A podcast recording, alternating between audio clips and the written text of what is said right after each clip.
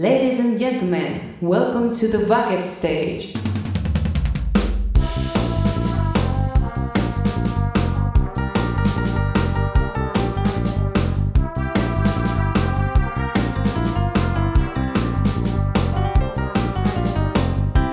Bienvenidos a The Backstage, el podcast de cine más fresco y más canalla.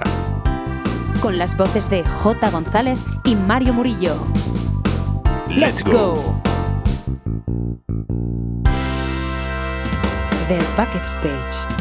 Bienvenidos y bienvenidas una semana más y un día más a The Bucket Stage, vuestro podcast cinéfilo de confianza, donde no solo os vais a echar unas risas con nuestros chistes malos y nuestros chascarrillos de frikis, sino que podemos prometer y prometemos que cada programa va a ser un descubrimiento para vosotros a nivel audiovisual. A los mandos, como siempre, se encuentra mi compadre J. González.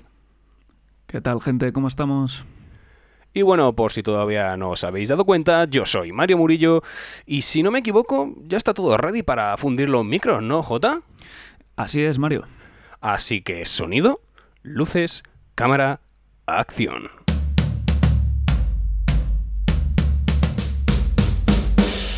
Por favor, no apaguen sus móviles hasta el final de la sesión. Y recuerden utilizar el hashtag The Bucket Stage.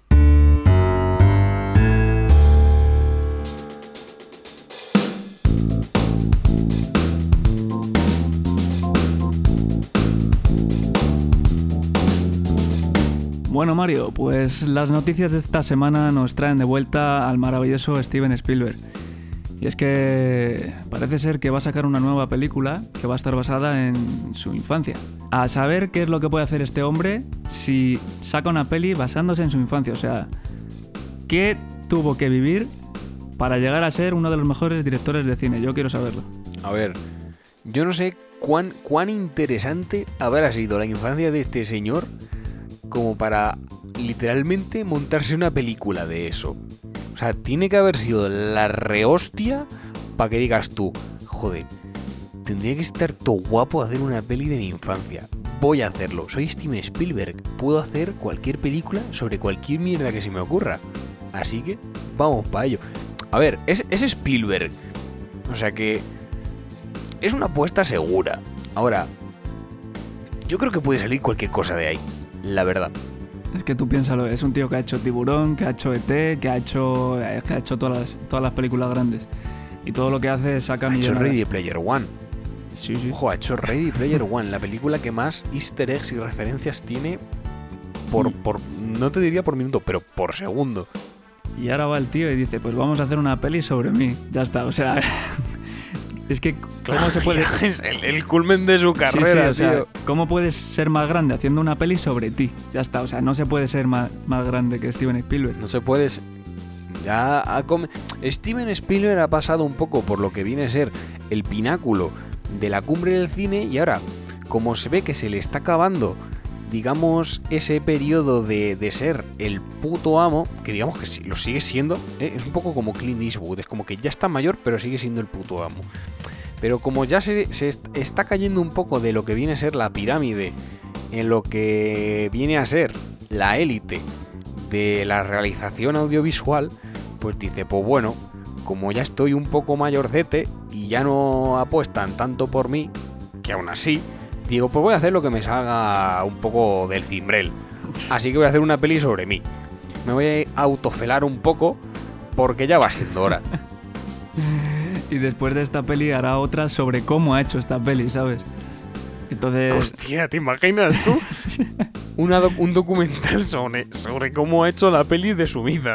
Sí, sí, un sí. documental donde un documental sobre Steven Spielberg dirigido por Steven Spielberg sobre una película sobre el proceso de producción de una película de Steven Spielberg que habla sobre Steven. Spielberg Me acaba de implosionar la cabeza con tanto Steven Spielberg.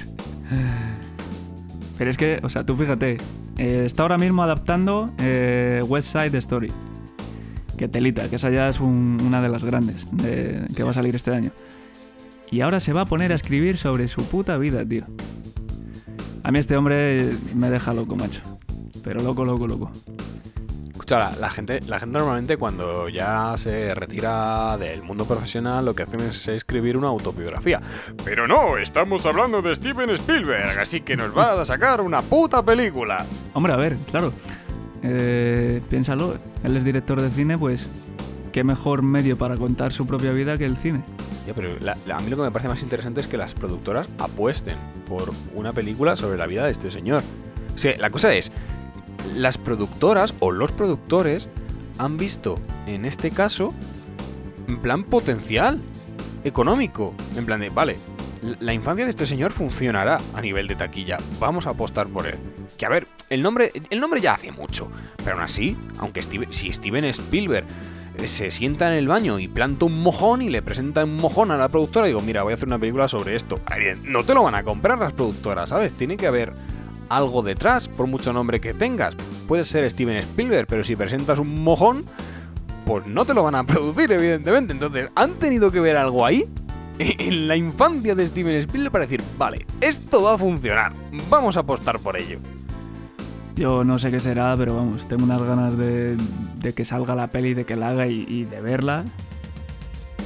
A todo esto, no sé si se sabe ya qué productora va a ser la que financie el proyecto. O, o no sé si Steven Spielberg a lo mejor tiene montada su propia productora y se, se la está autofinanciando. No tengo ni idea, la verdad. De hecho, me creo que sea el mismo productor ejecutivo de la película. Él lo hace todo. Eh, dirige, bueno, no protagoniza porque ya le pilla un poco mayor. A ver, ejecutivo sí es. Ejecutivo. eh, pero productor Es guionista. es cualquiera que tenga pasta. Sí, guion- de momento lo está escribiendo, o sea que es guionista, entiendo que también la va a dirigir. Y... Posiblemente. No, o sea, sí, sí, te lo aseguro yo, que, que es la noticia de hoy, que, es Sí, que pero la, tendrá que que la va a una productora detrás. Pero claro, no sé, no sé quién la hará, pero detrás. O sea, vamos. La figura de productor, la figura de productor como tal, de persona, de que en plan yo soy productor, eso ya se perdió hace mucho, tío. Ahora, en plan, si no tienes a una empresa productora detrás, es muy chungo sacar un proyecto de esa escala. No sé si me explico. Sí, nada, pero este hombre se conoce, se conoce todo el negocio del cine y, y seguro que tiene contactos a punta pala y puede hacer lo que le dé la gana. Porque anda que no ha movido millones. Además es que ha hecho de todo, ha hecho de todos los géneros, ha hecho películas también de animación, ha hecho eh, su vida entera. Sí, es, es, si, es- si el diablo sabe más por viejo que por diablo al final. Efectivamente, sí, sí. Además, por lo que tengo entendido hoy, Bueno, las noticias son de viejos, ¿no? sí, sí, sí.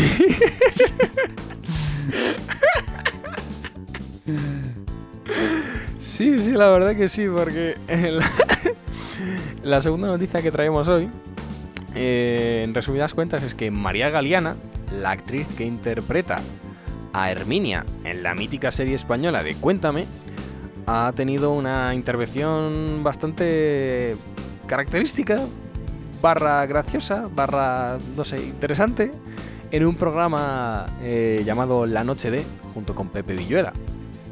Y es que literalmente, eh, María ha dicho, eh, cito textualmente, bueno, la referencia que hace es acerca de, de muchos premios Goya que se han entregado a determinados actores. Y os pongo en contexto. Eh, básicamente lo que ha dicho ha sido lo siguiente. Y es que ella no va a recibir más premios Goya, por mucho que trabaje, porque el cine a los viejos ya no los quiere.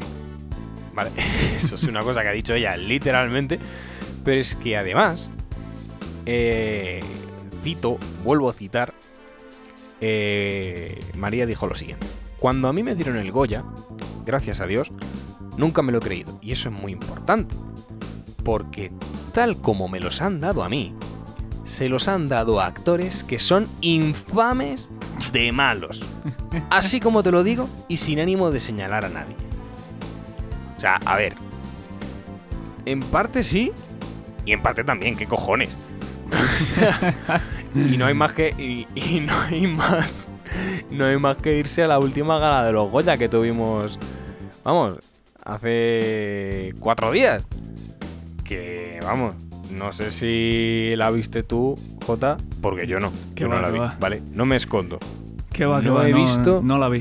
Vi el resumen el día siguiente. carajo. No he, no he visto un carajo de los Goya de este año. Básicamente porque no he visto nada. Bueno, sí, he visto una. La de Adu. que me gustó. Y la vi de preestreno. O sea, no, la, no, habían, no se habían estrenado cuando la vi. Sí, pero a mí, me gustó, no sé. a mí eso, eso es Una algo que, que me ha hecho pensar, ¿no? Y, es que a menudo, eh, en muchas ocasiones, en muchas galas de los Goya, eh, están nominadas películas que no conoce nadie, tío. Y es en plan de, joder. o Pero, sea, tú te ¿sabes vas a- por qué? Porque tienen. Yo es que creo que tienen mala distribución. de- distribución. Sí, que no- distribución, perdón. Tienen mala distribución. Sí, tío, no y tienen marketing, visibilidad. que no se han vendido. Sí, sí. No, son películas que a lo mejor si te ves la gala, las conoces allí. En plan, de decir, esta peli, de en qué momento. Es que no la he escuchado, no he visto Sí, sí. publicidad por ningún lado. No te estoy hablando de anuncios en la tele, porque ya no se hace tanta publi en la tele como antes. Ya, no, ya prácticamente no se anuncian las películas en la televisión. No, hombre, sí, hombre. Se anuncia sobre todo. A ver, sí, pero ya no al nivel de antes. Antes tú ponías la tele y si tenías anuncios de, de películas Sí. que. O sea, digamos que el, el grueso de películas, de estrenos, y se, se hacían mediante publicidad en televisión. A ver, ahora no está tanto. más repartido, Ahora claro. ¿Cuándo te enteras? ¿Cuándo te, ¿Cuándo te enteras de Claro, que va a salir una peli? A mí lo que Por me extraña. El, el- el- Sí, vamos, por internet.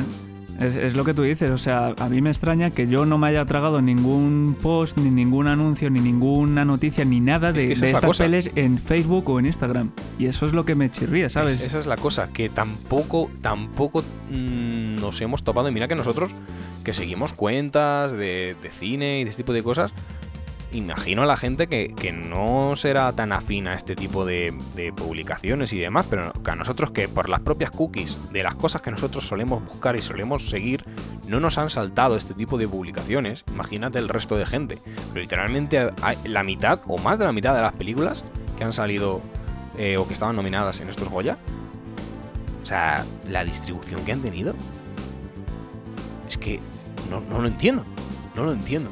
No, no he, no, he, no he oído absolutamente nada acerca de ninguna película.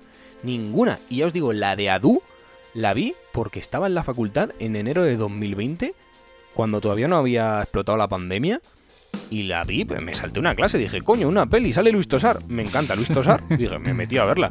No sabía ni de qué iba la peli, al final me gustó. Sí, a mí Adur me lo ha Pero- recomendado mi pero tía es y que tal. tú, Pero claro, pero es que es lo que dices. sí, sí, sí. Es que el Es cine español, macho, Bastante bien, está bastante chula. se vende Pero muy mal. digo, la distribución ha sido. No, nada, cero.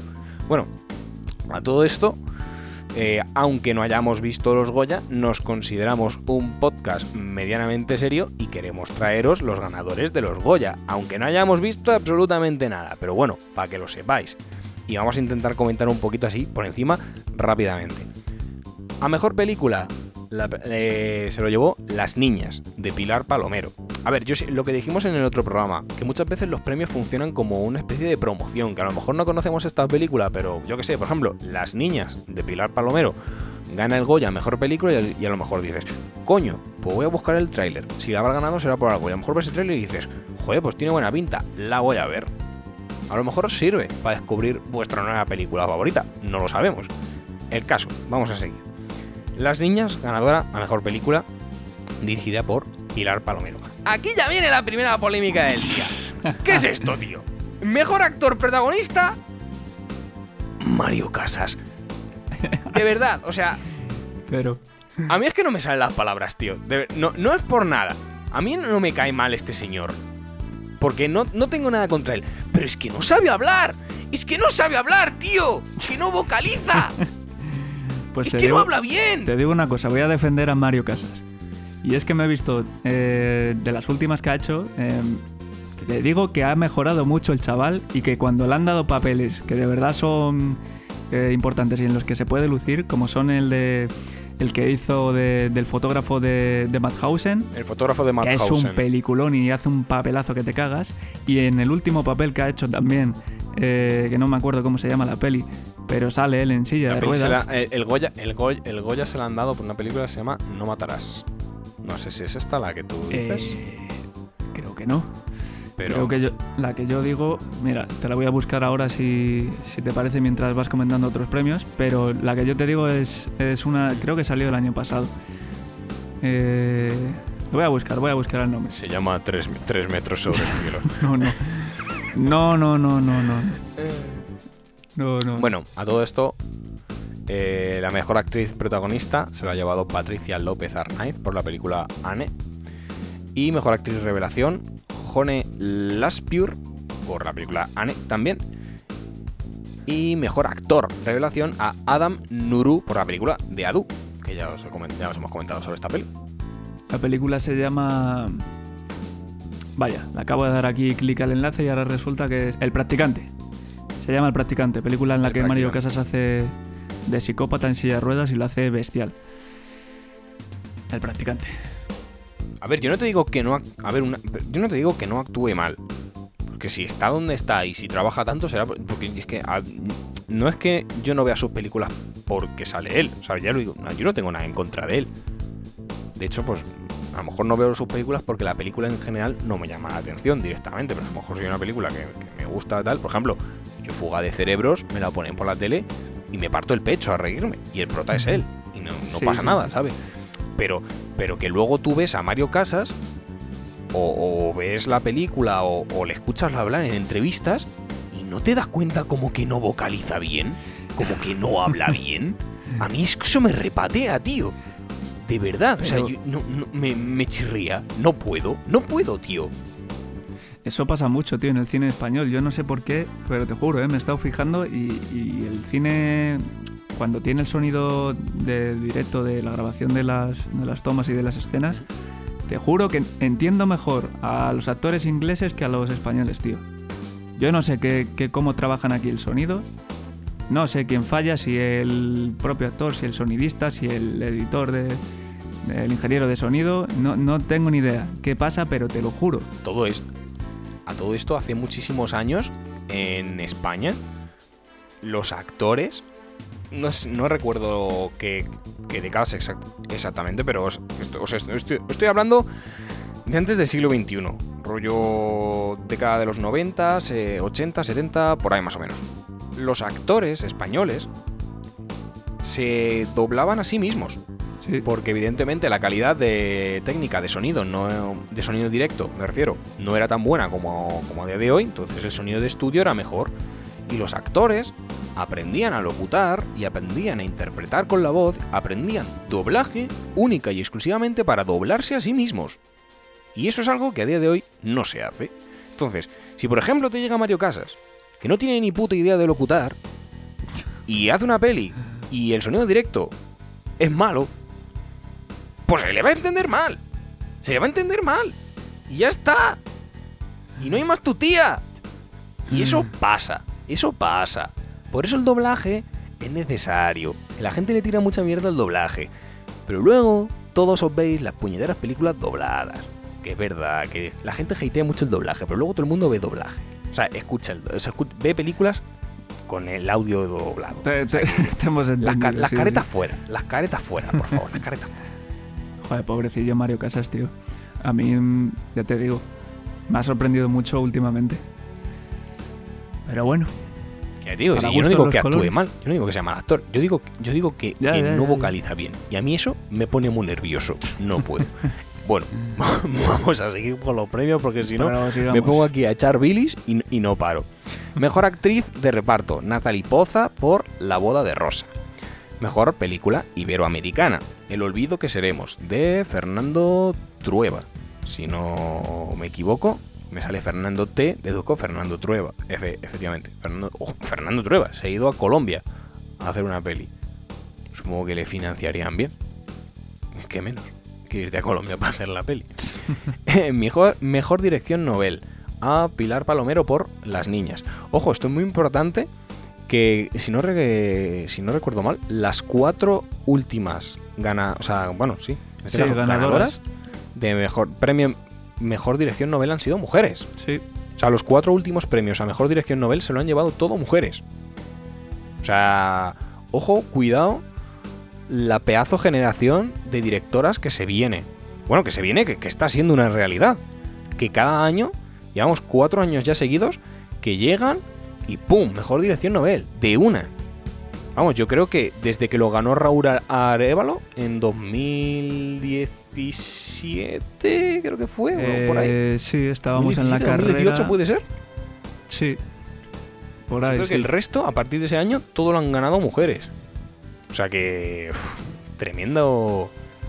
Tremenda generación de, de mujeres directoras que se está viniendo, tío. Seguimos. Eh, mejor dirección de producción. La dirección de producción para. Para quien. Es que es un término que mm, viene mucho de los Estados Unidos, pero realmente la dirección de producción está muy asociado al tema de la dirección de arte y, digamos todo ese tipo de cosas. No, no, no, no estamos hablando de vestuario y de ese tipo de cosas, estamos hablando más de...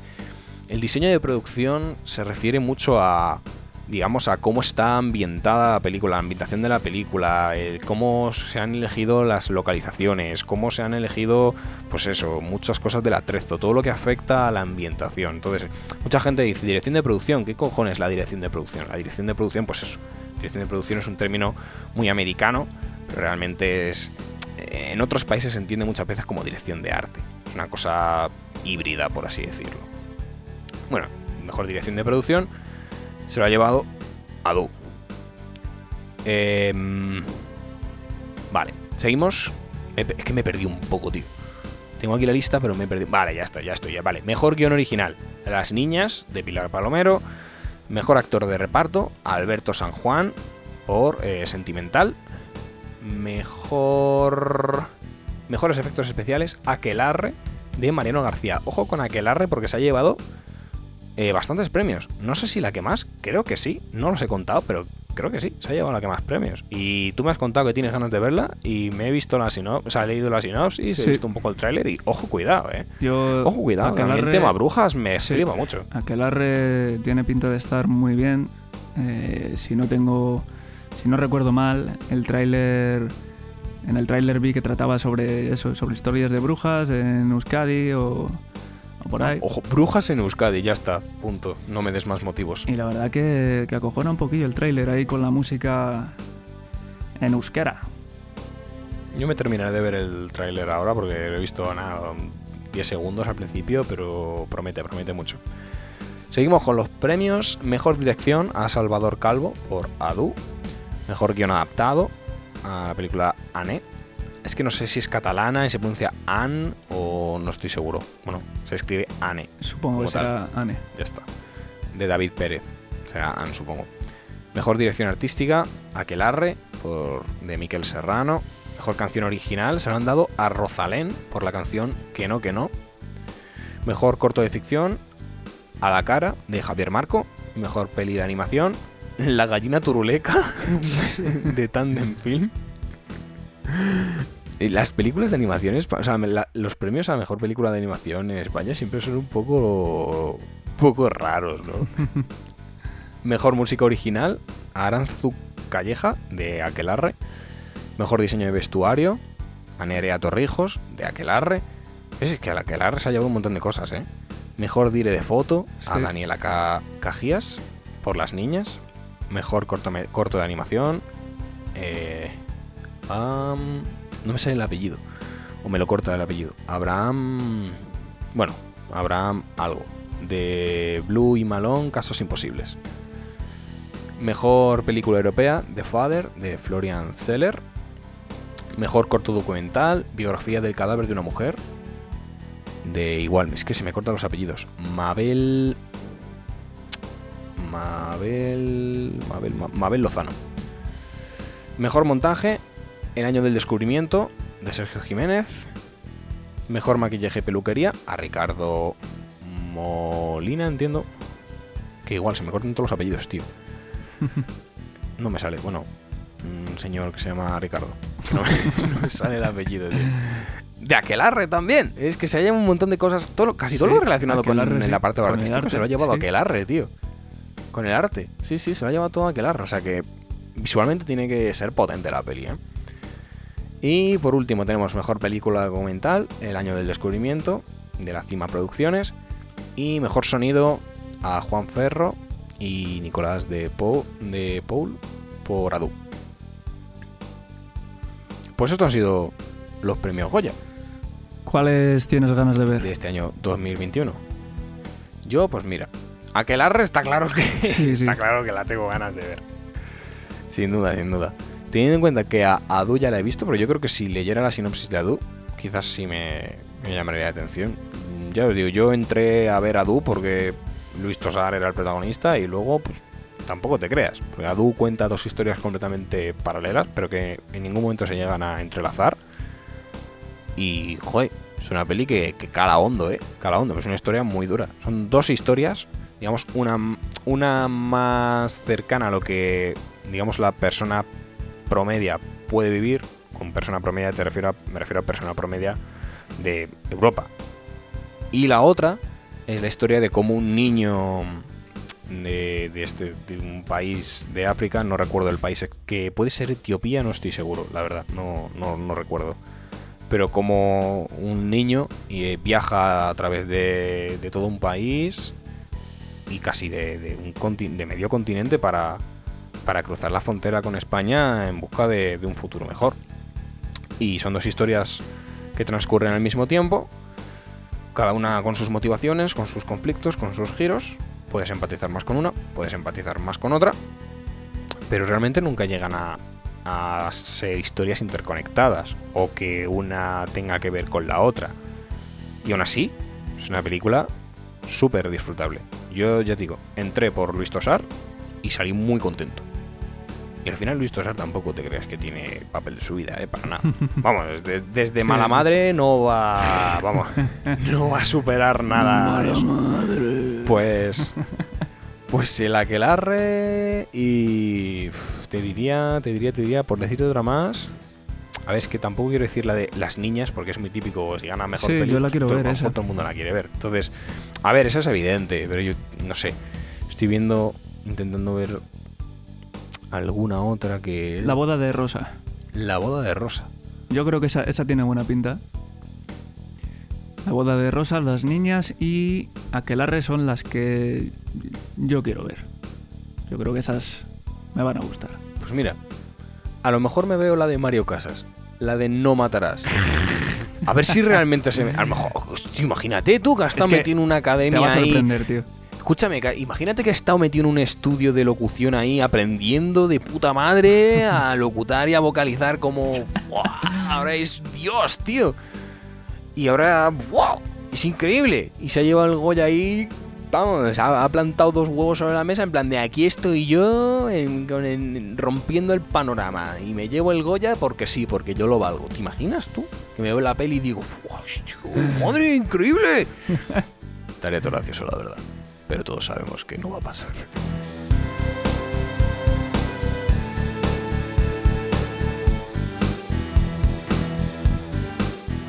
¿Qué tramáis, oyentes?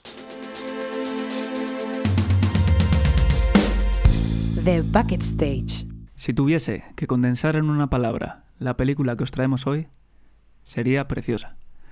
Your Name es una película de 2016 escrita y dirigida por Makoto Shinkai. Narra las vidas de un joven que vive en Tokio, Taki, y una joven que vive en un pequeño pueblo en las montañas, Mitsuha. Mientras sueñan, los cuerpos de ambos se intercambian, por lo que alternan sus cuerpos unos días a la semana. Cuando despiertan no recuerdan qué pasó en su cuerpo, puesto que estaban metidos en el de la otra persona.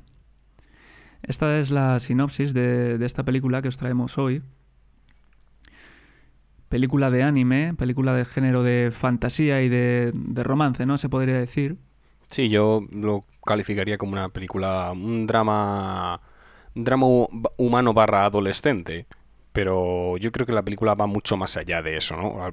Al, principio la sinopsis puede parecer, pues el típico, es casi como un subgénero, ¿no? Adolescentes que se intercambian de cuerpo y al final pues se enamoran, ¿no? Parece la típica película, pero no. Creed- Creednos cuando os decimos que esta película va no, no un paso más allá, da, va un salto más allá de esto. Sí, porque si miráis el tráiler, pues os podéis hacer una idea eh, equivocada sobre la trama que va a tener. No queremos tampoco destriparos mucho, por eso eh, os vamos a intentar dar ahora un par de... mm, no, ¿Cómo te diría, Mario? Para que vendamos De a la pinceladas, gente... para- De pinceladas, sí. Para abriros el apetito y, que, y que podáis verla. Eh, porque luego nos vamos a poner a, a hablar con spoilers a punta pala. Entonces Mm. queremos también daros la oportunidad a los que no la conocéis, pues de que se os abra un poco el apetito cinéfilo.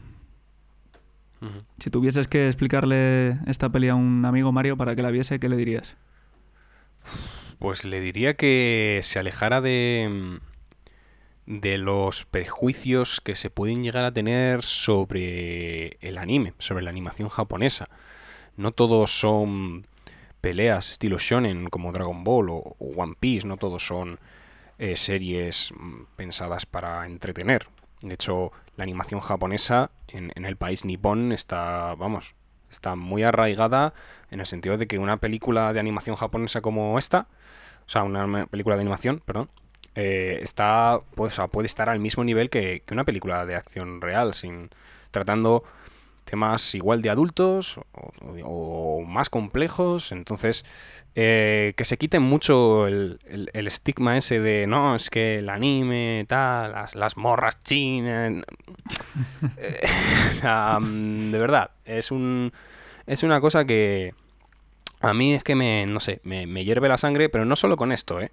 O sea, en general, cuando la gente tiene algún tipo de prejuicio, no solamente con, algún tipo de película o con algún género en específico, sino con alguna rama de la cultura de la cultura pop o de la cultura en general, ¿no? Se estigmatiza demasiado una cosa y mucha gente pues simplemente se cierra las puertas de un género o de un estilo visual o, de una forma de, de, representar la cultura y eso creo que es, es mm, no sé cómo decirlo, pero es darle la espalda a tremendas obras. Pero, pero, pero tremendas, tremendas, de verdad.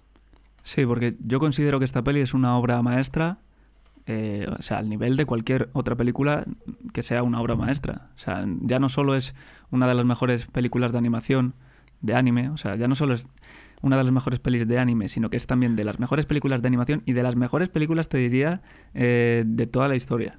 O sea, fíjate lo que te estoy diciendo. Eh, es una. Es, mm, vamos, supuso un, un golpe en la mesa en, en, la industria no solo japonesa, sino a nivel mundial, porque fue. Ha sido la, la primera película que ha conseguido a desbancar al viaje de Chihiro como la película de animación estilo anime más taquillera de la historia. O sea, solo con eso ya podéis haceros una idea de, la magnitud de la película. Sí, para que os hagáis una idea, eh, el viaje de Chihiro en su día recaudó tanto dinero, o fue tan popular, como Avatar. O sea, imaginaros el nivel de, de taquilla que hicieron. Pues esta mm. película ha hecho más que Avatar y más que el viaje de Chihiro. O sea, imagínate.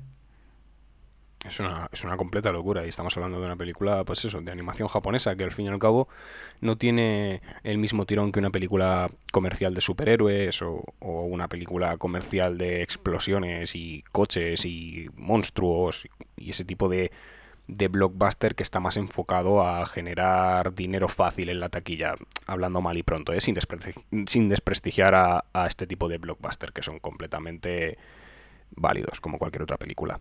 Sí, porque aquí en España quizás eh, nos llegue mucho más la cartelera americana, ¿no? Y, carteleras de otros países, como puede ser eh, Japón, China, países asiáticos, etcétera, mm. nos llegan más con cuentagotas. Pero nos estamos perdiendo una de cine, y, ya no te cuento el cine de, Bollywood. El cine de la India No, no, es, es un mundo súper desconocido, pero tienen unas producciones, tío, alucinantes ahí con esos bailes, esos colores que, son bestiales. Y muchas veces nos mm. perdemos esos por pues simplemente porque estamos eh, en Occidente y, aquí... Claro, pero al fin y al cabo nos influye mucho la cultura, el tipo de cultura que hemos recibido, eh, cómo está estructurada nuestra sociedad, que no tiene nada que ver con cómo se, cómo se estructura eh, la sociedad en, en Asia, en los países de Oriente y cómo conciben ellos eh, la vida, su forma de vivir, tienen otra cultura, otro estilo de vida y cambia completamente la, perspectiva que tenemos de, del cine y de, y de todas las culturas en general. Sí, y esta película, si bien es cierto que tiene un trasfondo de tradición, eh, no deja de ser una película bastante global, diría yo. O sea, es muy mm, amena en todos los sentidos, muy entendible, muy, te diría eso, la palabra es global, es una historia que la puede entender cualquier persona y que puedes empatizar con ella estés donde estés. Entonces, si te parece, Mario, ya pasamos a la parte en la que vamos a hablar sin pelos en la lengua sobre esta película. mucho cuidado si, Si todavía no habéis visto la película, de verdad estáis a tiempo, eh, pausad este podcast y, y seguís escuchando después. Sí, y no, no seáis vagos porque de verdad que esta película con los spoilers, eh, o sea, es que la- os, la os la vamos a desmontar entera. O sea, es que no, no merece la pena luego que la veáis. Id a ver la, la peli y luego ya volvéis y os ponéis el podcast y os relajáis y disfrutáis de, de las reflexiones que vamos a hacer. Pues ¿por dónde quieres empezar, Mario? Porque esta película es tan compleja que, que es complicado, ¿no? Ele- Elegir, Es- elegir por dónde empezar. Es chungo de abarcar, ¿eh? Es chungo de abarcar. Tiene tantos francos por donde, por donde meterle baza que es complicado elegir uno. Pero a mí, por ejemplo, me gustaría empezar hablando de, de la filosofía que rodea a toda la película, ¿no? Que es el, el musubi. La idea de, de cómo el tiempo está representado de forma muy metafórica en las cuerdas, en los hilos y cómo se entrelazan y cómo eso afecta a las vidas de los protagonistas y en verdad, según esa filosofía, nos afecta a nuestras vidas, a la vida de, a las vidas de todo el mundo. Pero en esta película eh, se, se enfoca mucho en, en los protagonistas y en cómo el Musubi eh, entrelaza sus vidas, por así decirlo, y, y al fin y al cabo es una idea de esto, esto que se ha trasladado más a, Occidente de la cultura del lazo rojo, ¿no? Del hilo rojo, de eh, un lazo rojo conecta a dos personas que están destinadas a encontrarse. Pues esto, esa película lo, lo trata muy bien. Bueno, literalmente hay un lazo rojo en la película por, por la cual los personajes están conectados, pero, pero no se queda en eso, no se queda en eso para nada. Sí, eso te iba a decir. Para los que no conozcáis la leyenda del, del hilo rojo, que es una leyenda muy popular allí en Japón, eh, la leyenda dice así, dice, un hilo invisible conecta a aquellos que están destinados a encontrarse, sin importar el tiempo, lugar o las circunstancias. El hilo rojo se puede estirar, contraer, enredar, pero nunca romper. Y e- es un poco eso lo que refleja esta, esta película al conectar a, es- a esos dos personajes, ¿no? Que, que son los personajes Sí, pero el, el protagonistas. nivel de conexión trasciende tanto no solo en la distancia, sino en el tiempo, como, como podemos ver en la película. Sí. Que eso es ya, e- es que ese, ese dato es lo que te hace que te explote la cabeza. Sí, porque cuando empiezas a ver la película, digamos que hay una primera parte que es la que se podría reflejar en la sinopsis, ¿no? Que hemos comentado, que es esa parte en la que los cuerpos se intercambian y, y el espectador en sí, nosotros, pues mientras la estábamos viendo, estábamos pensando que eso estaba sucediendo en, en ese mismo tiempo. En la o sea, misma que- línea temporal. Exacto, en la misma línea Mm. temporal. Pero llega un momento en la película en la que todo cambia. Si quieres, comentamos primero un poco esta primera parte. Y, o sea, vamos desgranando un poco la película a medida eh, Mm. Sí. que se desarrolla la trama, si te Mm. parece. Hmm. O sea, la película empieza básicamente, pues eso, con el personaje de Taki, que es un joven adolescente que vive en Japón, la vida ajetreada, ajetreada eh, me des- se despierta, instituto, trabajo y repite, y otra vez, y otra vez, y otra vez, y vamos a un pub, y vamos a un sitio y tal. En cambio, luego por otro lado tenemos a Mutsubi, que vive... eh, uy, Mutsubi, perdón. eh, Mitsuha. He fus- he fusionado el nombre de la chica Sí. con la filosofía de la película. sí. M- Musubi y Mitsuha. Perdón, Mitsuha. Esta Mitsuha que vive en un pequeño pueblo en las montañas y bueno, está más arraigada a la tradición, eh, la gente de su familia hacen rituales relacionados con una especie de saque de los dioses y todo eso está pues eso muy vinculado con eh, la filosofía del Musubi, etcétera, etcétera, etcétera. Digamos que la vida de la muchacha es más tranquila, quizás aburrida en el sentido de que pues en su pueblo no pueden ir a una cafetería porque no hay, eh, no pueden salir de fiesta porque tampoco hay discotecas. Eh, las relaciones sociales se tratan de una manera completamente distinta. eh, es pues complicado encontrar pareja porque se conocen entre todos. Entonces, al fin y al cabo, el modo de vida es muy distinto. Y al, intercambiarse los cuerpos, eh, la chica empieza a vivir la vida de Taki. Que, que es un poco lo que ella desea, ¿no? Vivir en Tokio, la vida de la ciudad, la metrópoli. Eh, va a una cafetería que, y flipa, y empieza que si pastelitos, que si tal, y es como el, el modo de vida que ella siempre ha soñado, que luego quizás no es, no, no es tanto lo que ella buscaba, pero sí como, es como, evidentemente uno desea lo que no tiene, Exacto, sí, sí. y, sí, sí. y esto es un poco la primera parte, ¿no? Igual Taki, eh, que es una persona más confiada, más dicharachera, más pasota en ese sentido, pues digamos que causa un poco de estrago en la vida de la muchacha, en la escuela, con sus amigos. Y, ahí vemos un poco como casi hasta rozando la comedia, ¿no? De cómo un chico de ciudad eh, con mucha confianza en su persona, eh, pues es capaz de darle la vuelta a la vida a una joven rural y viceversa. Y la chica eh, está viviendo la vida de sus sueños, por así decirlo, y aprovecha el- hasta el último segundo para hacer de todo y, y vamos, eh, Sí, porque las sus vidas un poco mm, intentan ellos que no cambien demasiado, pero al final es, es- es- es imposible. Claro, estamos partiendo de la premisa de que eh, se juntan, o más bien chocan, eh, dos vidas totalmente distintas, eh, contradictorias, ¿no? En sí, se podría decir un poco. Eh, puesto que eso, eh, Mitsuha es de un pueblo, es de ciudad, es tradición, es chica, y luego está eh, Taki, que viene de la ciudad, es un tío moderno que está buscando trabajo y es chico, claro. Que ya simplemente el contraste de, de géneros, pues es, eh, da mucho juego, ¿no? Da mucho Mm. dinamismo y es lo que dices tú, da, da pie a, a momentos de humor, ¿no? Cuando se despierta, por ejemplo, en la primera escena que se empieza a palpar los pechos. Pues, ¿quién, quién no haría eso, sabes? Te despiertas en, en el cuerpo de una mujer, pues lo primero que haces es te tocas las tetas. y Y eso. viceversa, anda que no, anda que Bueno. no he tenido yo amiga, anda que no he tenido yo amigas que me han dicho, joder, yo si fuese tío estaría todo el día jugando con el pene. Bueno, hasta que lo tienes, ¿sabes? A lo mejor luego te das cuenta que en verdad no sé qué le verías tú de diversión ahí, pero oye, que, que de verdad que yo me he encontrado más de más de dos y más de tres y, y Sí, más de cuatro amigas que me dicen, no, yo sé que si fuese tío estaría todo el día jugando con el pene. Sí, Bueno, haciendo el helicóptero todo bueno, el día, ¿no? Bueno, pu- bueno, pues nada.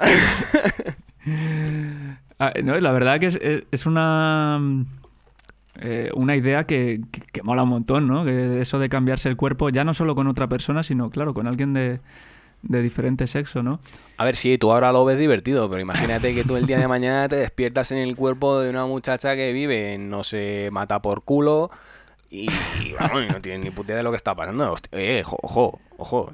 Eh, yo, yo, de hecho, viendo la peli, me puse en el lugar de, de Taki y dije, madre mía, eh, si, si esto me pasa a mí, ¿qué haría yo, tío? Pues ¿Cómo reaccionas en ese tipo de situaciones? Es que es una, es una movida, es una movida muy chunga, tío. Claro, y luego resulta que todo esto viene porque de- mientras se duermen, mientras sueñan, se intercambian los cuerpos. O sea, tócate las narices, te pegas ahí una sobada, no sabes si lo que has soñado es verdad o si no, luego no recuerdas lo que te ha pasado Claro, en tu propio cuerpo. Esa es otra, que luego ellos no recuerdan nada de lo que han vivido en la vida del otro. Entonces se tienen que estar como dejando mensajes los unos a los otros ah, mediante notas, se escriben en, el- en la mano, en el brazo, eh, se escriben como en una aplicación de diario en el móvil para saber qué es lo que han hecho mientras ellos estaban viviendo la vida del otro. Es un caos, un follón. Porque claro, porque lo, lo peor es eso, que al, di- al día siguiente, cuando despiertan, es que no se acuerdan de lo que han vivido. Porque al menos si se lo pudieran contar, pero es que no tienen que ir directamente relatando y escribiendo qué es lo que están haciendo o qué es lo que han preparado para, para esa persona para el día siguiente. Es una movida, es una movida increíble. Claro, y a partir de ahí, eh, por ejemplo, Taki se mete en una situación que dice, es que cómo he llegado yo a tener esta cita co- con, Claro. con la chica que me gusta. Es, es muy gracioso Claro, porque es que cómo trata la, la, la Mitsuha ahí le dice, "Has- dice "Ah, vamos a meterle a este un poquito de caña. Y la Mitsuha le prepara una cita así un poco, un poco trampa a Taki con, con, con la jefa de su trabajo, que es la chica que a Taki le, le mola. Sí, sí. Y al final, pues el otro se ve involucrado en una situación que, vamos, sin comerlo ni beberlo, que dice, ¿qué hago yo aquí? No sé ni qué decir. Bueno, de hecho, claro, la desperdicia porque no tiene ni idea, porque al fin y al cabo él no, no ha conseguido la Claro. cita ni, ni nada. Eso es curioso, Claro. ¿no? Ahí el, el guiño ese a, al amor eh, por personalidad, se podría decir, porque en verdad eh, la personalidad que ha conquistado a la chica que le gustaba a Taki es la de otra chica. Sí, sí. A mí esa, Claro. esa reflexión me, ha sido, ha sido me Mitsu-. Mitsuha quien ha convencido a, a la jefa de Taki a tener una cita, no el propio Taki. Sí, Pero sí. luego resulta que lleva esta, la, la cita la tiene Taki en su propio cuerpo y la cita es un desastre. Ah, no es un desastre como tal, pero se da cuenta de que de que no, no, no, no pueden llegar a nada. Al final, Pero, no. joder, el- el- lo, lo más complicado que es dar el paso y conseguir la cita, te lo ha conseguido la Sí, eh, mi- Mitsuha, Mitsuha. ¿sabes? Sí, al final ni consigue salir con la chica, ni consigue el trabajo, no, no consigue nada el pobre, el pobre Taki, macho. Pero bueno, al final esa relación tampoco tenía mucho futuro porque al fin, porque No, porque te cargas la peli. antes, claro, Es claro, si no- evidentemente Taki y Mitsuha estaban destinados a encontrarse y, y, y a amarse un poco, ¿no? En ese sentido. Porque Sí, porque justo después de la cita, precisamente, el mismo día que él tiene la cita es el tercer aniversario de cuando cae el cometa, cuando se desfragmenta y todo esto y ocurre todo el accidente, que es cuando el espectador tiene el primer bombazo en la cara y es que literalmente eh, Mitsuha se había estado intercambiando eh, con el cuerpo de Taki tres años en el futuro no, y Taki eh, se había estado intercambiando con Mitsuha, o sea, con la vida de Mitsuha tres años en el pasado. Porque, mi, o sea, digamos, Sí, los sí, sí. acontecimientos que vive Taki intercambiándose ya habían pasado tres años desde que, Mits- eh, desde que el, el fragmento del cometa cae en, en el pueblo de Mitsuha. y Tomoe se llamaba o algo así, puede ser. eh, Ito... Itomori. Itomori. Itomori. Y Claro. cuando Taki está viviendo la vida de Mitsuha es la vida de hace tres años. Y ese momento es petada máxima de cabeza de ¿pero qué coño estoy viendo? Ya sí que sí, te, te pierdes. En ese momento ya tu cabeza hace clic y cambias por completo la perspectiva de, de- cómo estás viendo la película. La, ve- la ves con otros ojos. Claro, porque al principio de la peli, en, en la etapa en la que se intercambian los cuerpos, pues claro, tú eh, estás pensando, bueno, eh, ¿y quiénes son, la, quiénes son esas personas, no? ¿Cómo han tenido, cómo se han conocido, qué relación tienen entre sí? Luego, eh, cuando descubrimos eso, lo de que cayó el, el meteorito, que por cierto está basado, creo, en, en, en un terremoto que sucedió en, Sí. creo que en Japón, ¿no? En, por el 2011. Sí, bueno, a ver, si hablamos Por de ahí. terremotos en Japón, lo Bueno, mismo sí, pegas piedra, una terremotos. patada y te, y te salen cuatro. Sí, pero, pero uno muy tocho. Pues claro, a partir de ahí ya eh, la pregunta cambia, ¿no? La pregunta es, vale, ¿qué, qué, está pasando aquí? Porque no me estoy enterando de nada. eh, ¿Cómo puede ser que esté muerta la chavala y, el, el Taki esté teniendo los sueños? Claro, porque te cambia lo que estaba contando de la perspectiva, porque quizás eh, el espectador está ya tan acostumbrado a ver una película en la que dos personas intercambian los cuerpos que es como lo típico, ¿no? Otra vez lo mismo, chico-chica, se intercambian cuerpos, al principio se odian, pero sabes que va a haber romance, se van a terminar enamorando, se van a acabar gustando o, o algo de ese estilo. Y cuando descubres esto, que literalmente se están intercambiando vidas a través del tiempo, de tres años en el tiempo, ya tu perspectiva cambia. Ya no estás viendo la misma película que, que viste el otro día en la tele después de comer. La típica comedia romántica cutre de intercambio de cuerpos. No, no, no. Aquí ya empieza a meter un trasfondo filosófico trascendental jodido y cambia por completo tu forma de ver la película. Y ya eh, la incógnita es otra. Ya no es a ver si se conocen, a ver si se enamoran. No, no. Ahora es Es que está muerta. ¿Cómo es posible? Claro, Claro. ¿cómo es posible que Taki esté viviendo la vida de una persona que murió hace tres años? ¿Y cómo es posible que Mitsuha estuvo viviendo la vida futura de un chico que no conocía de nada? Ahí está, ahí está el cambio. Y ese es el, ese es el, el bombazo fuerte de la película. Bueno, no sé si realmente es que Mitsuha estuviese viviendo la vida futura, sino que creo, ¿eh? si no he entendido mal, ellos en, Sí, en- sí, claro. en el momento temporal en el que, digamos, eh, antes del meteorito, creo que ellos ya se estaban intercambiando, porque tienes, piensa que al final Mitsuha se, se da cuenta de lo del meteorito y por eso consigue salvar a, a toda la población, porque se lo ha contado... No, pero vamos a ver. Cuando, ¿Sabes lo que te digo? No, a ver, la Lo cosa que es pasa es que luego cuando creo que Mitsuha se Taki no se intercambia los cuerpos, Luego, después, No, no, no, pero, pero Mitsuha vive la vida de Taki cuando es lo de la cita y tal. O sea, Mitsuha deja de vivir la vida de Taki después de la cita. Y la cita, que es cuando le manda el mensaje. O sea, esto se ve porque Mitsuha le manda el mensaje diciéndole, ahora vas a ver el cometa. Y ahí, y eso justo es después de la cita. Y ahí Taki dice, y ahí se le ve como en plan de, ¿cómo voy a ver el cometa si el cometa fue hace tres años? Y es en ese momento cuando dejan de intercambiarse. ¿Por qué? Porque ahí es el momento en el que muere Mitsuha. Y ahí dejan de intercambiarse. Pero literalmente, Mitsuha estuvo viviendo la vida de Taki con 17 años. Pero cuando Mitsuha va a buscar a Taki a la ciudad y se encuentran en el metro, sin que Taki la pueda reconocer, Taki tiene, tiene 14 años.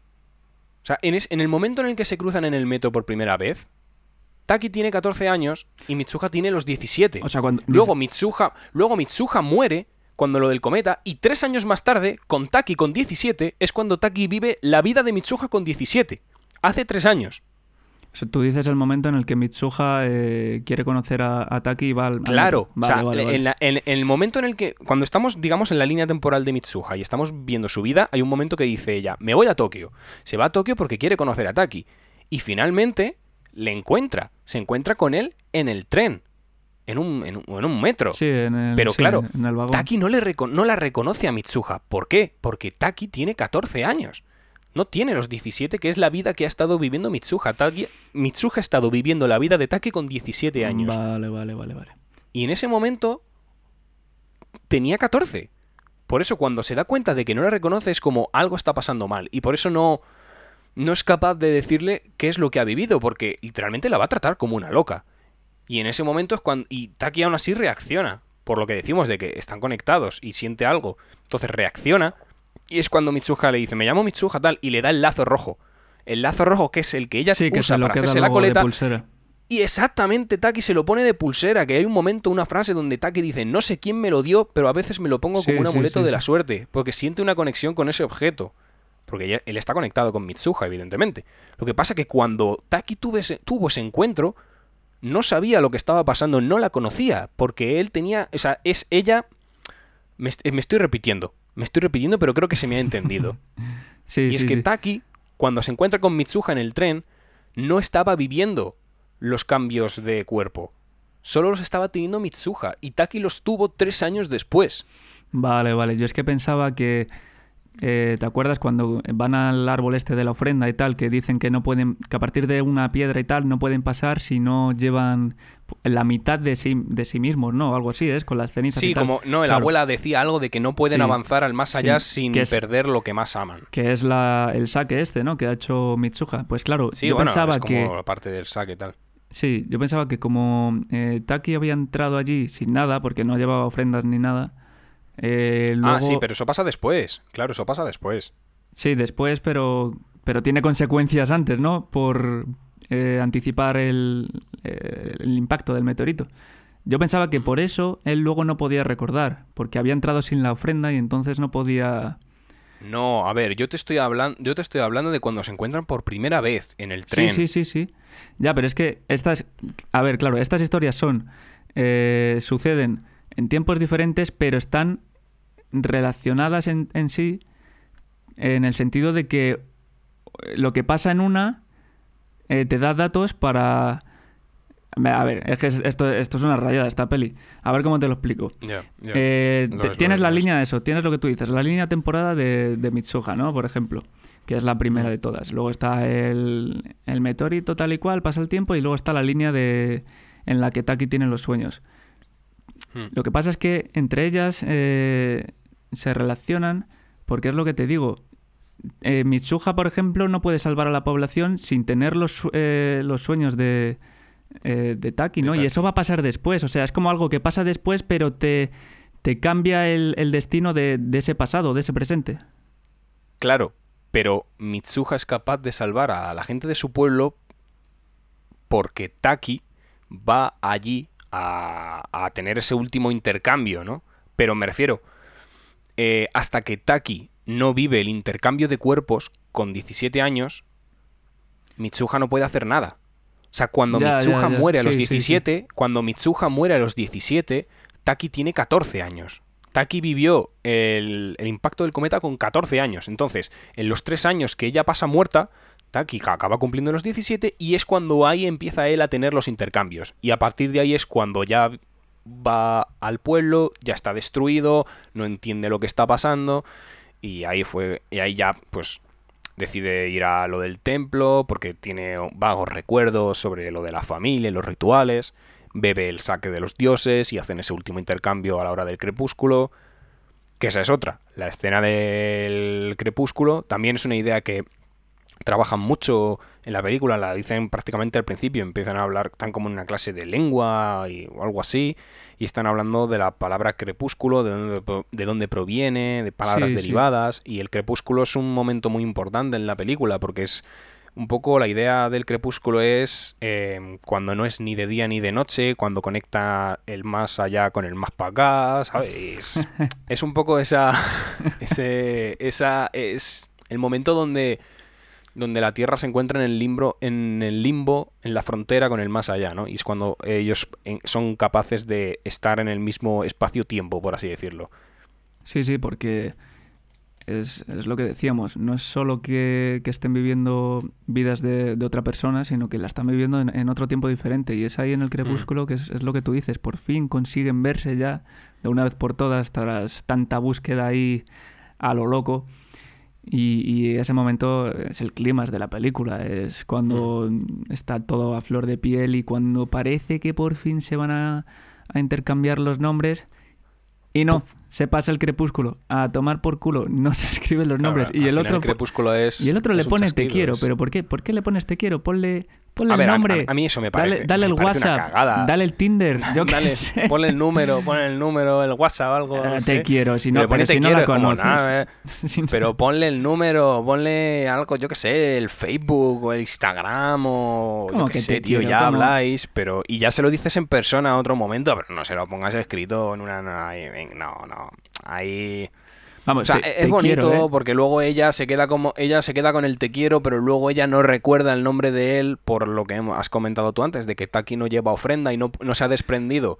Claro, Como claro. Taki no, no ha ofrecido lo que más ama en el momento de beber el saque y tal, se ha desprendido automáticamente, como De sus por inercia se desprende de lo que más ama, que son lo- los recuerdos, los recuerdos de ella. Como a- al, no ofrecer, al no ofrecer algo voluntariamente, como que el universo le quita automáticamente lo que más ama en ese momento, que son los recuerdos de, de Mitsuha. Entonces, eso es lo que hace que ellos no puedan acordarse de, de- ni de los nombres ni nada, por mucho que, que se lo hayan dicho, se lo han repetido, estén, vale, sí, me acuerdo, me acuerdo, me acuerdo, me acuerdo, cuando se dan cuenta, ¡pum! de repente ya no, se- ya no se acuerdan cómo se llaman.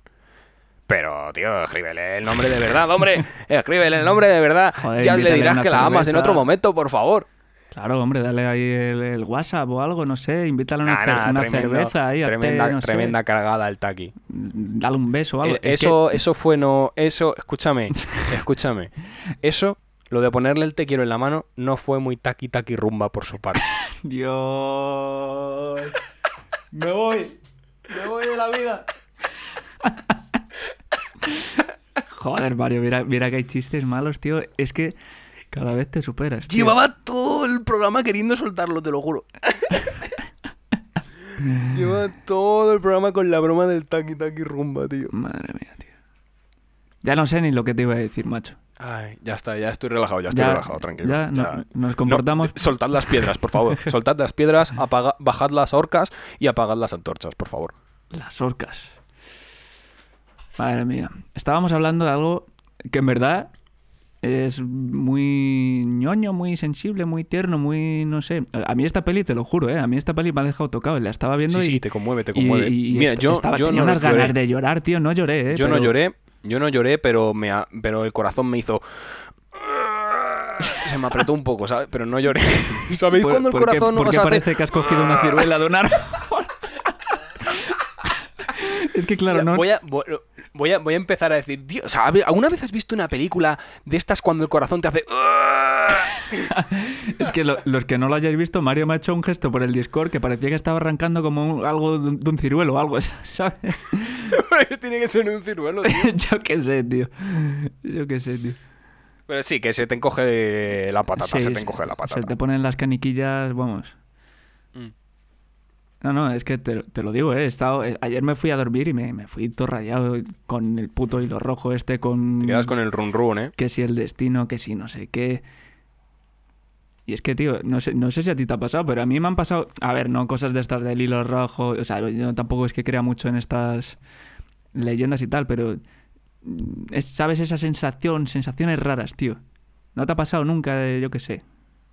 De cuando conoces yo, a alguien, yo soy digo, una persona yo soy una persona que tiene muchos déjà vus de decir guau tengo una sensación espectacular de que esto ya lo he vivido pero me pasa a lo mejor tengo uno a la semana eh Decir, esto ya lo he vivido. Y a lo mejor no, pero tengo como esa sensación. No sé, a lo mejor es algo relacionado con eso. No tengo ni idea. Pero en verdad tampoco me pasa tanto con las personas. Me pasa más con, con los contextos, los ambientes, las atmósferas. De decir, yo ya he estado en este sitio, ¿sabes? O, o ya he vivido este momento. No lo asocio con una persona, lo asocio más con una atmósfera, por así decirlo. Pero me pasa mucho. Joder. Curioso, curioso. Pues es lo que te digo, es que a mí alguna vez sí me ha pasado y esta peli es que me recordaba un montón a esa sensación, ¿sabes? Y por Mm. eso me fui, no, no es impactado la palabra, es como... mm, No sé, tío. Una especie ahí de, de melancolía. Estabas todo rayado y sí, necesita- de estabas y necesitabas chat. Necesitaba que le abrieran chat porque el J estaba todo rayado después de ver esta peli. No, hombre, ne- necesitaba venir aquí y soltarlo todo y ya está. Sí, sí.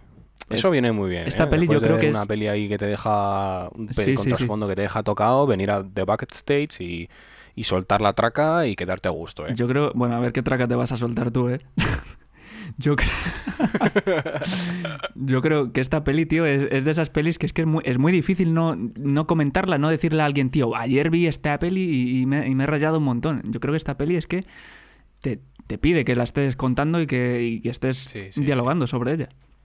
Mm. Sobre todo porque es una peli que invita mucho a teorizar y a, a debatir sobre qué es lo que hemos visto, cómo lo entiendes tú, eh, cómo lo entiendo yo, compartir opiniones eh, y un poco cómo hemos recibido la moraleja, ¿no? Porque al fin y al cabo el cine, ¿cuál es su función el cine? Transmitir un mensaje. Y ese mensaje, ¿qué es lo que tiene que hacer el espectador? Emocionar, conmover. Y por eso cada persona puede vivir una película de formas distintas. Y a mí, lo que más me gusta del cine es esto. Terminar de ver una película, muchas veces ni sabes lo que has visto, pero te ha dejado un run run dentro. O sea, las emociones que te ha transmitido, los sentimientos que te ha generado, te ha dejado la conciencia tan intranquila, no en el mal sentido, pero que es que necesitas sacarlo, necesitas comentarlo con la gente y necesitas muchas veces saber cómo ha vivido y cómo han recibido este mensaje otras personas para nutrirte de ello, que sea algo recíproco y aprender no solo viendo la película, sino aprender de qué es lo que han visto el resto de personas. Para mí eso es lo bonito del cine, ver una película, salir, irte a tomar unas cañas con tu colega o con tus colegas y comentar qué es lo que habéis visto, cómo lo habéis percibido, porque a lo mejor os habéis perdido cosas de la peli, cosas eh, que trascienden lo visual y lo sonoro, y no os habéis dado cuenta. Y la persona que teníais al lado sí, lo, sí ha recibido ese mensaje y os lo puede contar. Eso, para mí, es lo bonito del cine. Pues es que ya no tengo nada que añadir, es que lo has dicho todo tú. Qué bonito, tío. Si es que soy un maestro, que- soy un maestro, tío. Qué poesía, macho. Qué, qué- qué dominio Esto- de- del lenguaje. Que por cierto, esto me recuerda a cuando tú y yo fuimos a ver Te juntos el sí, faro, sí, que luego nos a- fuimos a tomar unas cañas y unas Sí. patatas. Me acuerdo perfectamente. y ¿eh? estuvimos pila de Rayados. horas. O sea, si entramos a ver la película como a las cuatro y media, cinco, a lo mejor salimos de la peli a las seis, ponte, pues a lo mejor estuvimos hasta las ocho y media, casi nueve, de cervezas hablando de la peli. ¿Qué cojones habíamos visto? Por cierto, próximamente traeremos el faro al programa. O sea que prepárense porque se viene fumote de película y se viene fumote de programa. Pues sí, pues sí, tenemos que hablar de, del Faro porque también es otra peli de esas que, que, que Bueno, del sales... Faro y de mu- bueno, del Faro, de, de- La Bruja y más. de otras tantas pelis que tenemos ahí pendientes que los dos hemos visto y que nos, nos descolocaron la cabeza. Mm. Pues Your Name, tenéis que verla si no la habéis visto. Los que habéis llegado hasta aquí, imagino que ya la habéis visto. Comentadnos por las redes qué os ha parecido y si opináis lo mismo que nosotros. Si os ha tocado la patatilla ahí o, o si os ha parecido una soberana mierda. Pero bueno, para eso O si vosotros creéis que estáis conectados con alguien a través de un lazo rojo Ahí, invisible ahí. y Ahora, ahora es el momento. de verdad. Ahora es el momento. Ve y, y escríbele un mensaje a esa persona, queda con ella. Bueno, a ver, con distancia, ¿eh? Tampoco nos Claro, porque a lo mejor le cae un meteorito y se muere. Es que no sabes lo que va a pasar mañana. Corre y habla y, y enamórate y baila y, y- y escucha de backstage.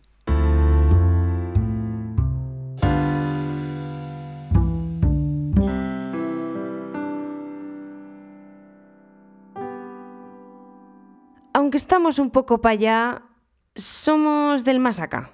Lo prometemos. The Bucket Stage.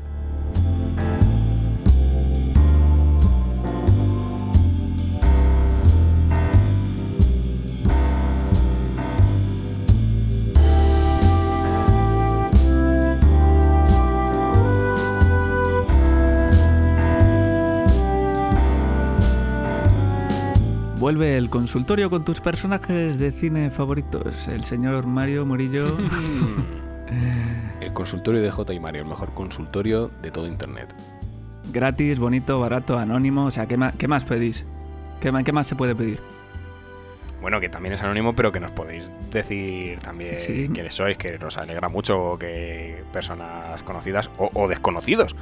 Nos alegra también que desconocidos nos hagan preguntas y nos hagan comentarios, joder. Sí, sí, que a ver si nos juntamos también unos cuantos locos aquí para, para eh, hablar de cine. Pues la primera pregunta que nos trae un anónimo, o anónima, o anónime. ¿Eh? Anime, ¿has visto ahí cómo he hecho el juego ahí de mierda de palabras? Mira, mira, mira, mira, mira, mira, mira, mira, mira. Ya, o sea, por favor, por favor. A ver, si vamos a el sacarnos mío- las el mío pollas. ¿Era malo?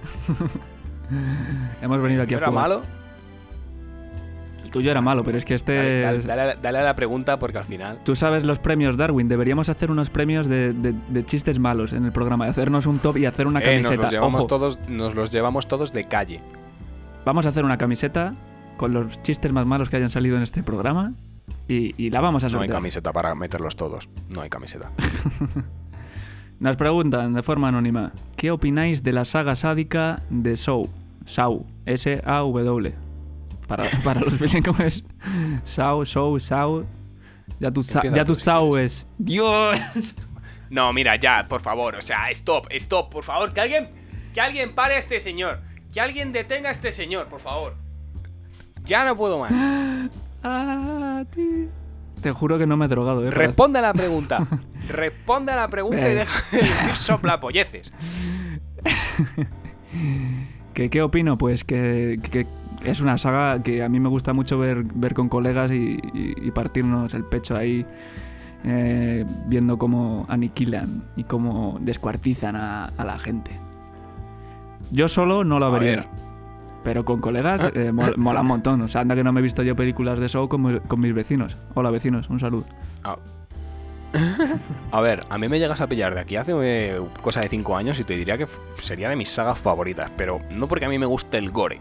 De hecho, yo siempre he reivindicado mucho que la saga Saw eh, destaca mucho, no tanto por el gore, que también, entiendo, es una forma de llamar mucho la atención y tal, y para la época en la que salió, pues era, ¡buah! la sangre. Pero si te das cuenta, todas las películas de Saw, creo que es una saga que está también alargada de forma artificial, era innecesario que hubiese 7 u 8 películas, pero bueno. Pero cada película que ves, eh, siempre te montan una estructura de la trama en tu cabeza y cuando llega al final de la peli, ¡pum!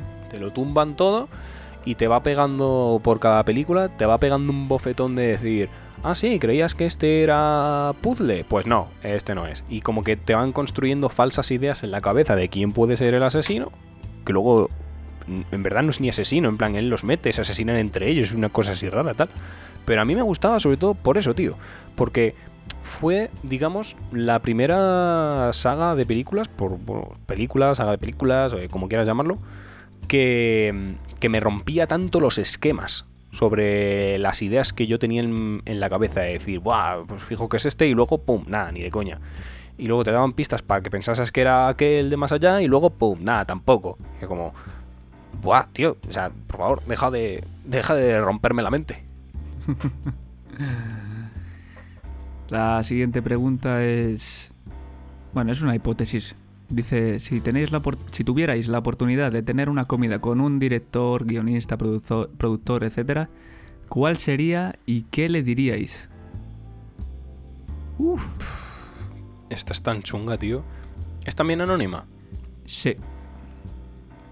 Para ti, sí. Mm, uf, es una pregunta. ¿Cómo que para mí sí? ¿Cómo que para mí sí? A ver, es que. Luego, lo- Eh, luego, de- luego en el, en el bucket stage me tienes que decir quién. Ay, ay, quién yo- yo luego puesto. ¿Y siempre- por qué para mí sí? Pues a ver, por- porque a mí me hablan por Instagram y, y claro. O sea, digo, cuando pongo las preguntas, Ah, cuando bueno. pongo la pregunta, me hablan, yo veo el nombre y, y- y realmente no sé si decir de quién es, porque tampoco me ha dicho si es Bueno, pues no. pregunta la próxima vez. La próxima vez preguntaré, porque La próxima vez preguntas. preguntaré y, y- Vale, y vale. te diré. A ver, Pero no te ver, escaques es de una la pregunta, venga. muy chunga. No, no, no, yo no me escanqueo, joder, a mí me encanta responder estas cosas. Eh, es muy jodida. Es una pregunta muy jodida porque hay tantas figuras a las que estaría brutal tenerlas delante y preguntarles de todo. Es que tampoco quiero pecar de cliché. Tampoco te puedo decir, no, Alfred Hitchcock, eh, François Truffaut, eh, Godard. Te diría a lo mejor Tarantino, porque seguro que es un tío con el que te partes el pecho. Eh, no sé, tío, Spielberg, eh, directores guapísimos. Es que a mí, por ejemplo, un actor tampoco me llamaría mucho la atención. Tiraría más por algún productor, algún director importante así. Pero, no sé, para intentar no tirar de lo cliché, de lo típico, eh, quizás te diría Robert Edges, el director de La Bruja y del Faro. Que es un Ah, tío sí, que ha sido sí, director, sí. es un tío que, que antes de ser director de cine era director de arte y, es un- y por eso en sus películas le da tanta importancia a este. Bueno, el director de arte aquí en Occidente, en Estados Unidos creo que se llama diseñador de producción. Bueno, el caso es un tío que tiene una visión de eso, de la dirección de arte, eh, que muy pocos directores tienen a día de hoy y me encantaría mucho charlar con él y preguntarle eh, por qué es tan importante para él, no solo para evidentemente conseguir la estética, sino qué significa para él ese, digamos, la dirección de arte, ¿no? El poder que tiene la dirección de arte y cómo, cómo eso te puede sumir de lleno en, en la estética y en la ambientación de la película. A mí no es que me gustaría tener una, una cena ¿no? con, con un director, es que me gustaría tener una última cena, juntarme ahí a, a, a 12, a 12 directores y, y- y a ver qué, qué conversación sale entre Ah, ellos, pero ¿no? Eso es trampa. Eso, eso sería la leche. Eso es trampa, eso es Pero si trampa. tuviese, Nah, si dije a uno, tuviese mójate, que elegir uno. a uno, si tuviese que elegir a uno, probablemente fuese Kubrick o Sergio Leone Ojo, Kubrick. o, o Clint Eastwood, pero casi seguro que, que tendría, una cena con Kubrick. Es que si te, te sientas con Kubrick, tío, te estaría pegando una chapa filosófica impresionante. Seguro que te va, te, desvirga la mente Kubrick. Te desvirga la mente. Pues sí, sí. Sería con alguno, con alguno de esos. No te sabría decir ahora mismo con cuál. Pero vamos, me gustaría tener lo que te digo. Yo creo que me lo, me lo voy a pensar y voy a hacer una, una última cena de, de directores y, y os la comentaré en algún programa que viene. Me lo voy a apuntar y lo, y lo voy a hacer. Ahí lo vais a tener. ¿Queríais uno? Pues vais a, vais a tener 12.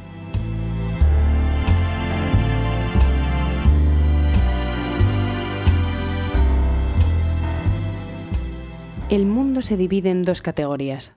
Los que escuchan The Bucket Stage y los que cavan. Tú escuchas The Bucket Stage.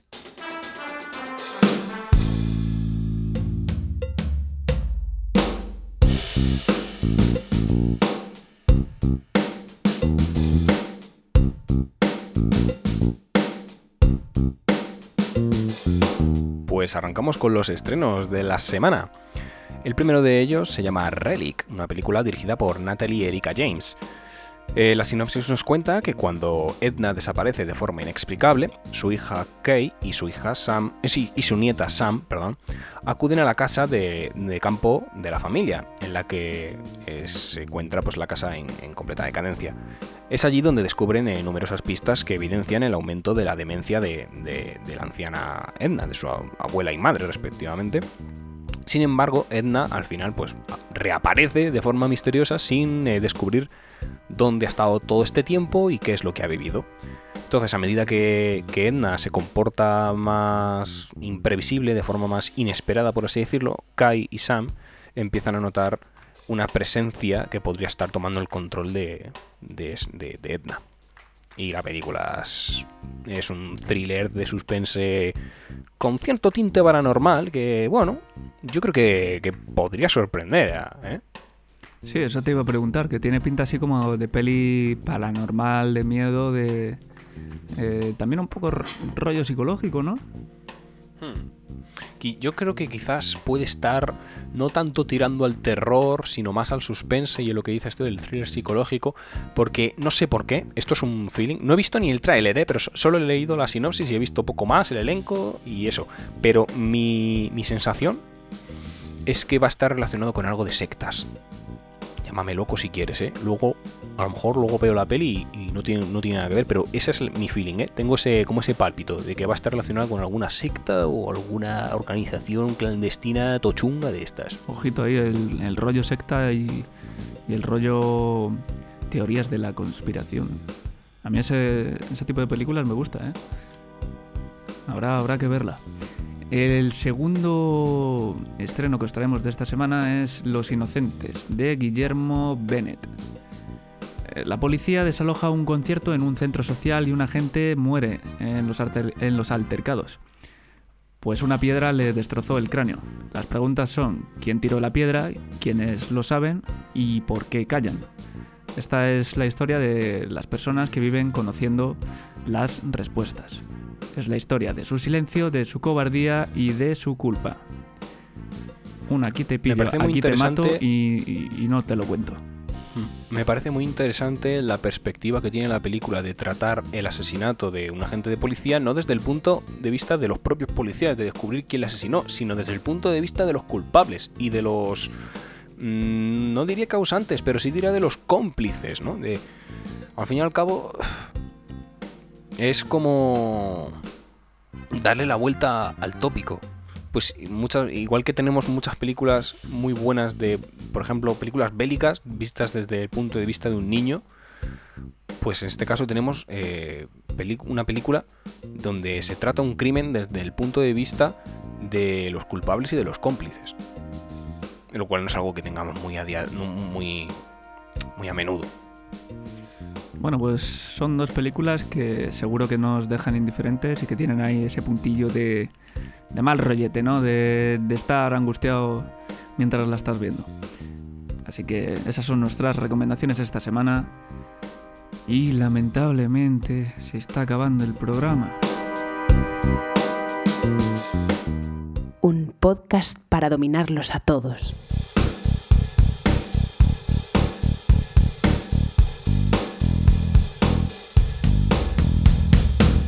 The Bucket Stage. Pues lamentablemente hasta aquí ha llegado el programa de hoy. Esperemos que os haya gustado y que os hayan entrado sobre todo ganas de ver Your Name, porque es una película de verdad que recomendamos fervientemente a todo el mundo. De verdad, por favor, alejaos del, del prejuicio de no, es que es anime. tal". Da igual, da igual, os estáis perdiendo una obra magistral. Es una película obligatoria. Que conste que hemos hecho todo el programa sin hacer la mayor coña sobre el anime. Y no la vamos a hacer. Yo al menos no lo voy a hacer porque no sé cuál es, la verdad. Sí, Como sí no sé sabes. a qué broma te estás refiriendo. Sí, Mario, si la sabes, ¿cómo no la vas a saber? Es la de... Joder, lo voy a tener que, A lo, que contar mejor, al final, a lo por mejor, favor. a lo mejor me, me- a lo mejor me anime a hacerla. ¡Dios! no, no era esa, ¿eh? Pero, pero ojo, esa es buena. ¿eh? Ah, ¿no? No, era la, Ah, ¿no?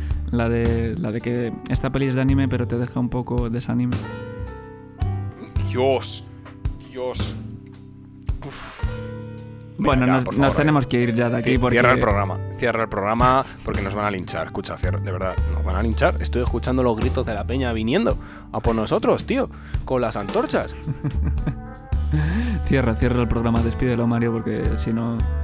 Pues nada, chicos, ya sabéis que podéis escucharnos tanto en Spotify como en Evox, en Google Podcast, iVo, eh, perdón, iba a decir dos veces iVoox. Es que nos pueden Nos escuchar, dos veces. dos veces en sí, sí. Apple Podcast, Google Podcast y todas las plataformas de podcast que se pueden ocurrir, además de la web jgonzalez.es, donde a- recordad que tenéis el consultorio, que sé que soy pesado, pero es que no nos vamos a cansar. Tenéis que dejarnos vuestras preguntas en el consultorio para que os podamos responder durante los programas.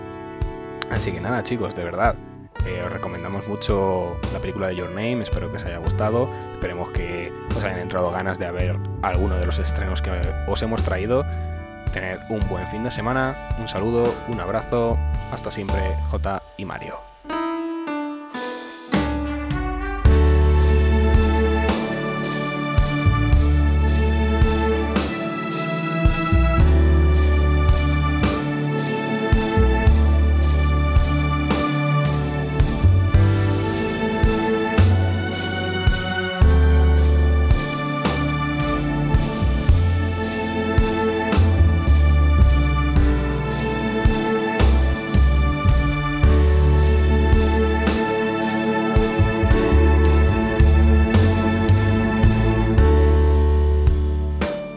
¿Pero qué cojones?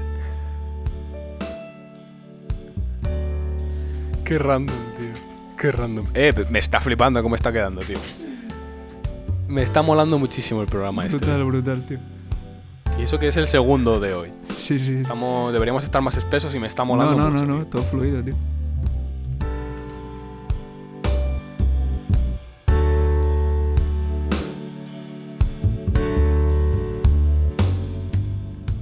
Reprodúcelo. Reprodúcelo otra vez, Sam.